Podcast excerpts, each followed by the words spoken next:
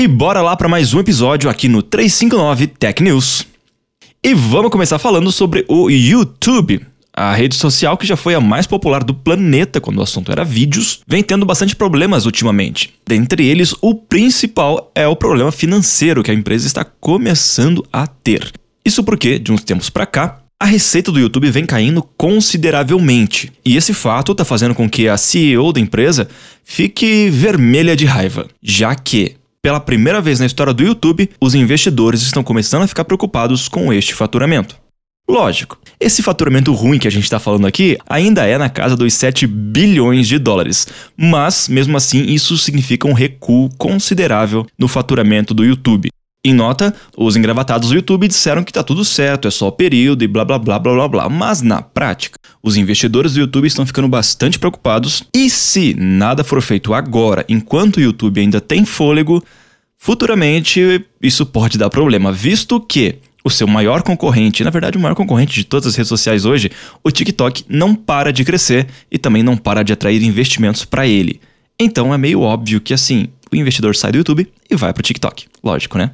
E agora falando de celulares, é o seguinte: saiu um relatório divulgado pela E7 dizendo que os ataques e ameaças a celulares com Android aumentaram quase 10% neste quadrimestre de 2022. Esse estudo foi divulgado como uma forma de alerta aos usuários e deixa todo mundo um pouco mais preocupado, visto que o Android 13 acabou de sair e supostamente ele seria mais seguro. Tanto que, como eu já falei em alguns episódios anteriores aqui, muitos usuários do Android tiveram problemas com seus bancos devido ao novo sistema de segurança. Porém, o que dá a entender, esse novo sistema de segurança ele ferrou com a vida do usuário, mas não dificultou tanto assim para os invasores. Hoje em dia, os maiores problemas que o Android tem na questão de segurança, além dos ataques e tudo mais, são os chamados hidden apps, que são os aplicativos que ficam instalados e rodando em segundo plano no celular sem que o usuário perceba. Como se não bastasse isso, esses aplicativos eles ficam rodando propagandas também em segundo plano e gerando dinheiro para o dono do aplicativo.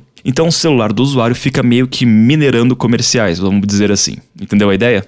Por outro lado, o sistema da maçã, o iOS, ele vem se destacando bastante no quesito segurança, já que é um sistema todo fechado e agora, com essas novas políticas que a Apple implantou, fica ainda mais difícil você conseguir infectar um iOS. Difícil, porém não impossível. Ou seja, Halloween nem chegou, mas a bruxa já tá solta.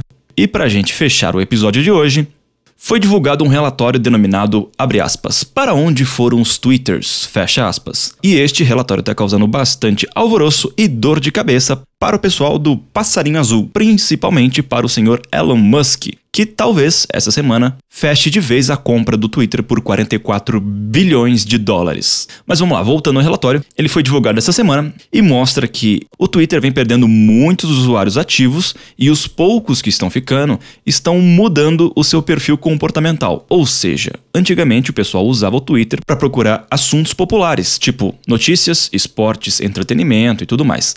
Porém, de uns tempos para cá, o pessoal está usando o Twitter muito mais para conversar, para falar sobre criptomoedas e pornografia, seus safadinhos. Isso, a longo prazo, pode se tornar um problema para o Twitter, já que esse tipo de assunto não atrai muitos patrocinadores. E aí, se não tem patrocinador, não entra dinheiro. Se não entra dinheiro, a empresa quebra. Simples assim. Vale lembrar também que o Elon Musk já disse que assim que concluir a compra do Twitter, ele vai passar o facão e vai demitir quase 75% dos funcionários do Twitter. Segundo ele, essa medida é necessária para segurar gastos e para limitar um pouco a questão da moderação que está muito exagerada, segundo o próprio Musk.